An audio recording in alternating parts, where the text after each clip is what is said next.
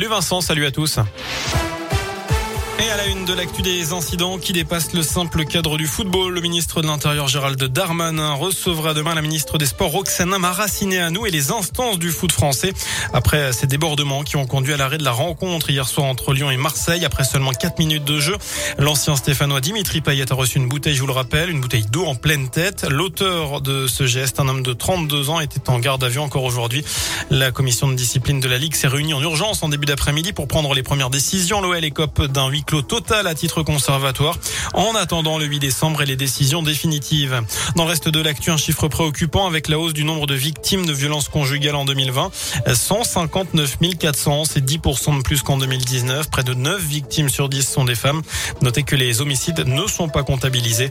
L'an dernier, 102 femmes avaient été tuées sous les coups de leur conjoint ou ex-conjoint.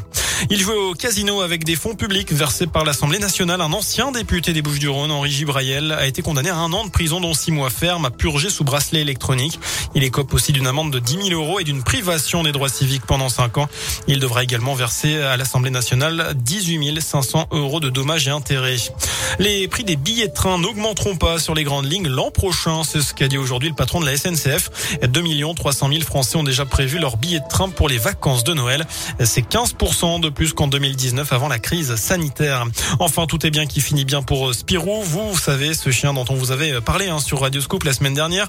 Son maître Justin, un routier originaire de l'Hérault, l'avait perdu. Il avait lancé des battues autour de Saint-Étienne en vain. Il avait même dû redescendre dans le sud pour reprendre son travail.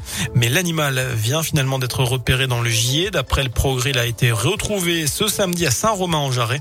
Son maître va donc pouvoir revenir chez nous pour le récupérer et remercier celles et ceux qui l'ont aidé à le Voilà pour l'essentiel de l'actu. Info de retour dans une demi-heure. À tout à l'heure.